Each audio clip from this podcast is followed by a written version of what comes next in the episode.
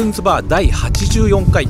ゲストは前回前々回に引き続きコピーライターの永井和文さんです。よろしくお願いします。えっと同じビルの前回はい前々回に引き続きの同じビルの屋上にやってまいりました。はい。風が気持ちいいですね。ちょっと聞き取りづらいのかもしれないんですけど。はい。そうですね、はい。ままあ風の声も聞きつつそうですね。はい、でまたあの収録の合間に喋ってる話がすごい面白いですね。ああはい。もったいないなというぐらいで,、はい。でまあ、前回続きという感じなんですけど、えー UX ライティングはいについて、はい。確かによく考えたら、はい。あのすっごい分かりにくいサイトとか、まあ、アプリとかはい。もあるなと思うんですけど、はい。あれはやっぱ何がダメなんですかね？そうですね。そのやっぱり言葉遣いで損しているっていうケースってすごくいっぱいあると思っていて、まあ、ちょっと前の例だとあのオリンピック・パラリンピックを募集するチケット。あチケットじゃないあのボランティア募集のページが分かりづらいっていうのが結構ヤフトピトップにもなってたと思うんですけどヤフトピっていうんですね。ヤフトピのあのヤフーのニュースの。ニュースのあと最初のところですよね。あ最初のところにあめちゃめちゃ一日見られる回数が多いペですそうですージですよね。あのバケモンみたいな、そうですそうです、はい、数の。えーオリンピック・パラリンピックのボランティアはい。対象になる人って、はい。そのいつもインターネット使ってる、まあ、主に若い方ざっくりと若い方はい。だけじゃなくって、はい。あのまあ、おじいちゃんおばあちゃんとかも、はい。まあ、オリンピックでボランティアしたい、パラリンピックでボランティアしたい役に立ちたい。時間はあって元気な方。そうですそうです。ね。でその人たちが、うん。その登録が全然できなくてなるほど。あったんですよ。やっぱりそれも自分やっぱりページ見てみたら、はい。やっぱりサイトがすごい分かりづらかったんですよね、はいはいで一番最初の画面がはい英語、はい。でもちろん切り替えで日本語にできるんですけども、はい。その日本語もあの難しい言葉をそのまま使ってしまっているのであお役所言葉的な感じ。そうですそうですはい。やっぱりこれインターネットに慣れてない人は難しいだろうなとう思ってったりとか。日本語に切り替えられないとまず。そうですそうです、ん。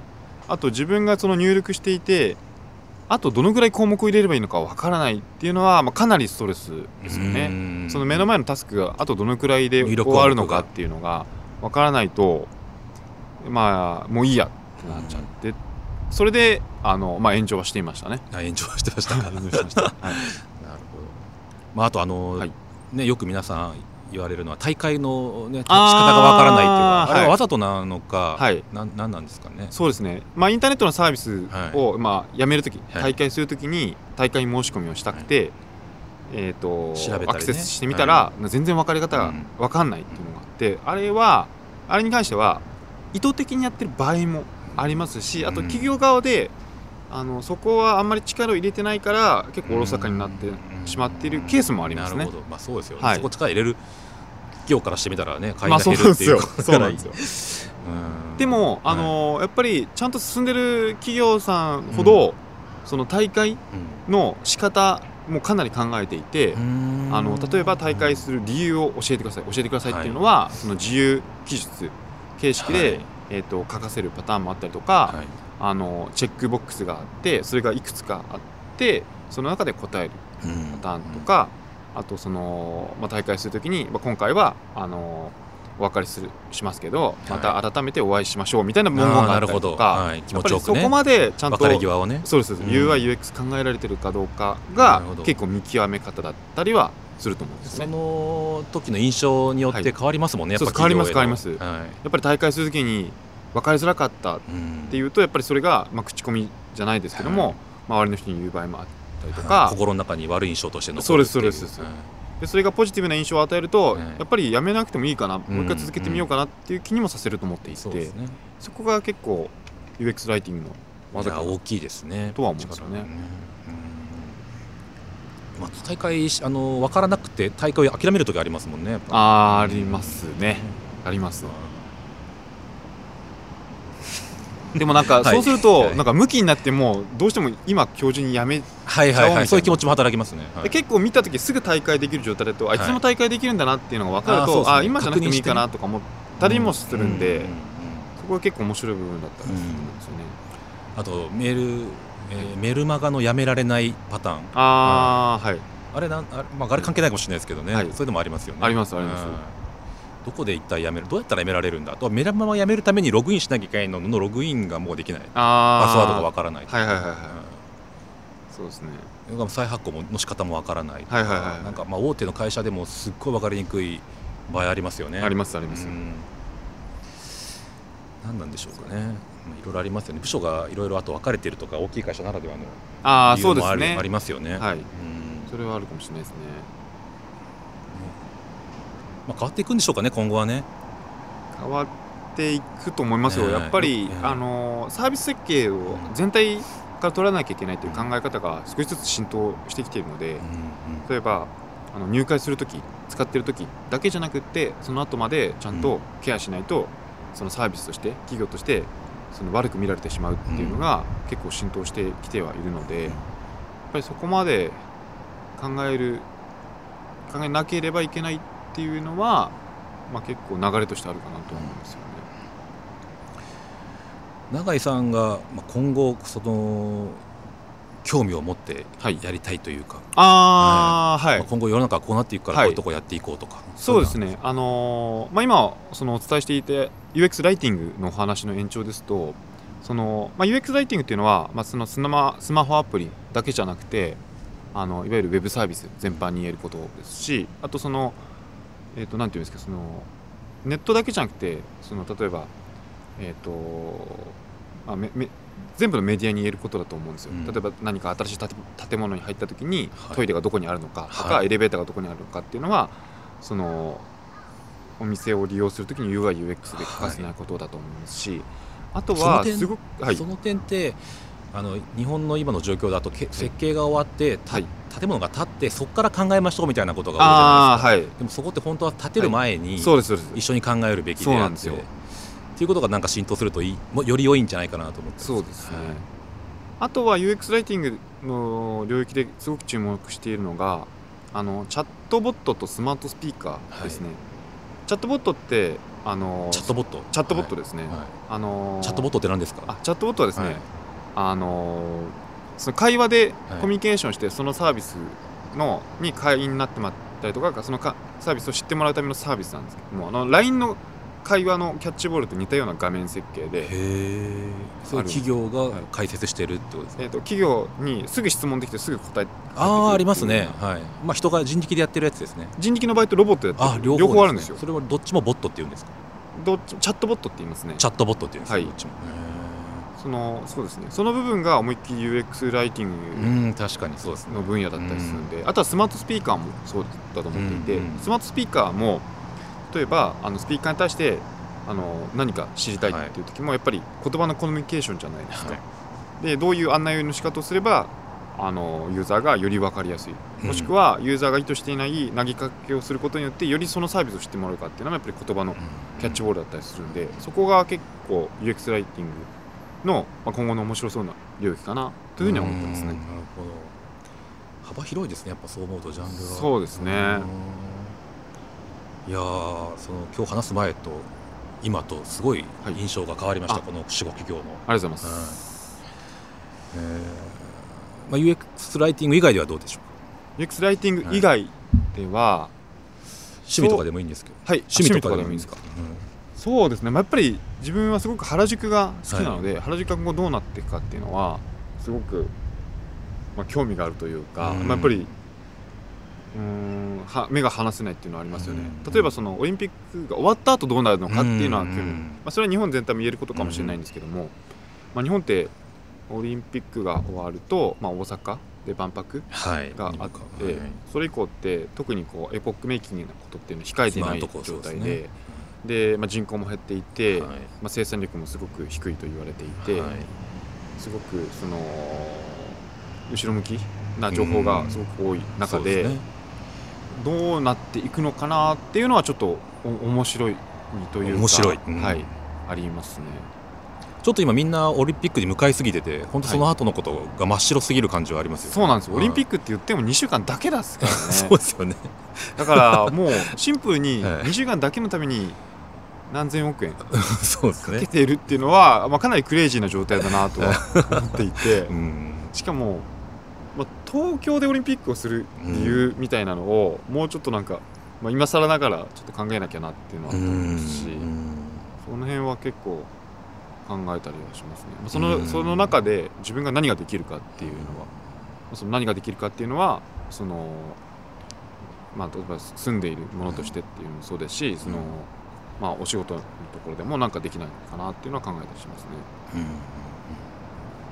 そうですよね。なんか問題ばっかりいろいろ指摘されて、ちょっと心配にもなりますよね。なんか暑さの問題とか、はい。まあ、ホテルがないとか、はいはいはいはいはい。なんか高はい。高いしいろい。ろ高いしってなるとか、はい。言葉でオリンピックになんかこう役に立つってなんかどうなんどの辺なんでしょうかね。そうですね。あの まあ言葉本当に言葉なんですけども、あのまあ、1年後のコピ、えー、とオリンピック・パラリンピックの時ってやっぱりいろんな国から外国の人がうん。来るわけじゃないですか。だからやっぱりそれだけ困ってる人を目にする機会が多いと思ってるので、うん。その時はなるべく自分の方から声かけようかなっていうのがある、うん。まあ、それ本当に言葉そのままなんですけども、はい、まあ、そうですよね。そこでなんかやっぱりあの、まあ、一日本人として、はい、まああのまあ、外国から来た人に、まあ、日本っていい国だったよね。っ思ってほしいですよね。てもらいたいなっていうのはありますよね。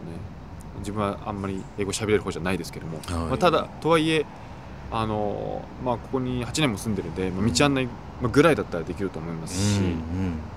まあ、そういうのはできやりたいなと思いますね。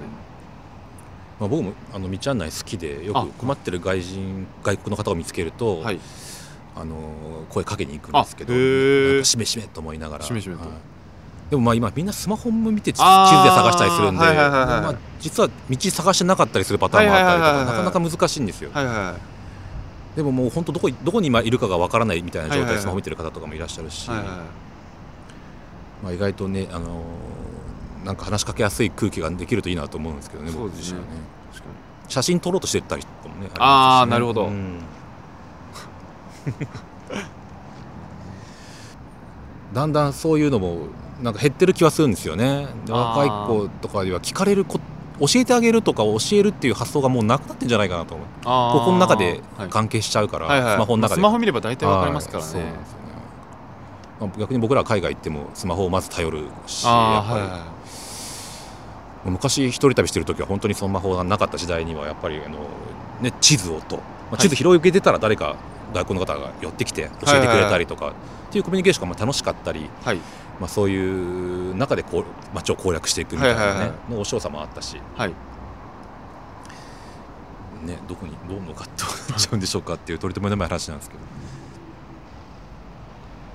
まあ、一方で、あのー仕事していく中ではね、はい。あのー年齢層が世代が上の方では、まあ、パソコンメールがいまだにやっぱりできない人もいいらっしゃったりしてね。ああはい。でこう仕事のプレビューをするのにわざわざこう、えー店に行ったりとか、はい。うんあのー事前に送っているにもかかわらず、はい。まあ、その場で初めて見て、えあー。えー初めてこう意見いただくとかね、まあ、それは昔は当たり前にやってたプロセスなんですけど、あはいはいはいはい。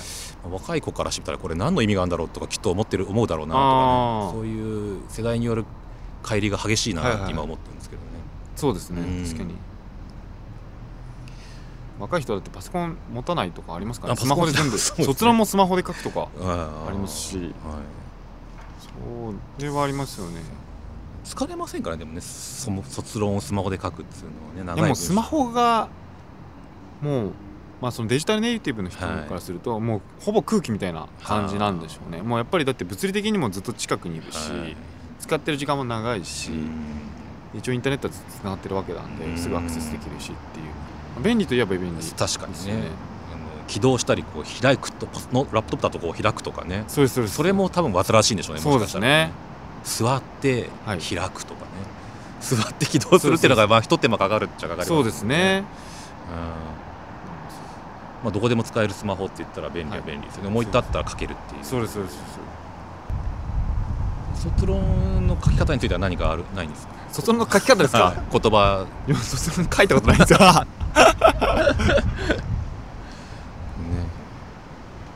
いろんな言葉があるんで。言葉って思うとすごいいろいろあるなと思うんですけど。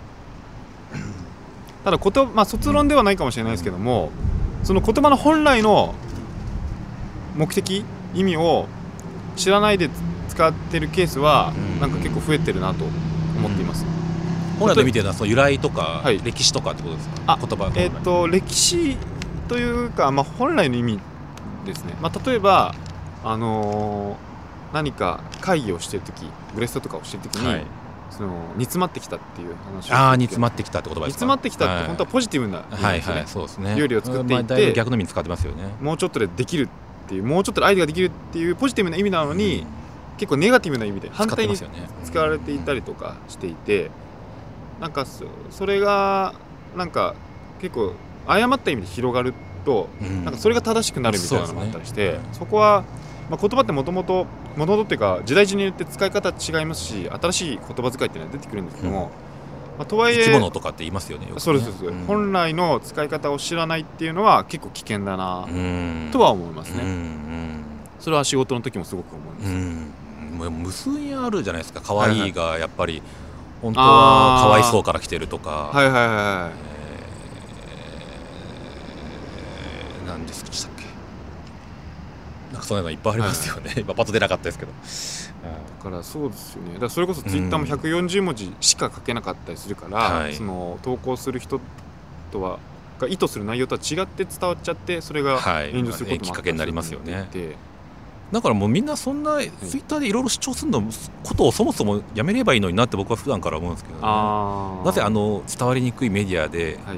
もう炎上するの分かってんのにこう言っちゃ身も蓋もないのかもしれないですけど永井さんのショットにとっては、僕はまああんまり使わないない方なんであれなんですけどだからなんかこうよりふなんかこう不調和不協和を呼んでるように感じちゃうんですけどね、はいはいはいはい。ああいう伝わりにくい誤解を生みやすいメディアっていうのは、そうですね。だからもうそのアカウントかけずに発信した瞬間にもう世界に発信している、そうですね、まあ、アカウントかけても、うん。そのキャプチャーとしては残っちゃうわけなので ね。やっぱりその意識が持てるかどうかっていうのはありますよね。まあ、その対面して言葉でのやり取りだったら、うん。まあ、間違っていたりとか誤解が生じそうだなと思ったら、まあ、自分から相手から、うん。あの訂正っていうのはできると思うんですけどやっぱり文字として残るとそのテキストのデータだけが残ってね。意図しない形で拡散炎上しちゃったりするんでそこは、まあ、もちろん限度があったりとかうん。はしますけれどもやっぱり気をつけなきゃいけないところかなと思いますよね。いやもうポジティブなことしか発しないとかすればいいのになと思うんですよね。あーまあ無理な話ですけど。そこにこうあの、はい。誤解を生んでいるところにさらにこう、反論をしていくっていうことはい。はがもうすごい無駄なような気があしあ確かに。ますね。そもそもあれ、まあまあそもそもってこういうとあの古いタイプの人みたいですけど、あのそもそもは今何してるっていう話だったんですよねツイッター。ですよそうそうそうね。で今はどうしてるっていうふうにか今でも書かれてて、でそれを投稿して今こういう状況。まあ、それがタイムラインに並んでいくっていう面白さがあったのに、はい。はい、以上です。僕まとめてツイート社に送りました ツイッター社か。ごめんなさい。ツイッター社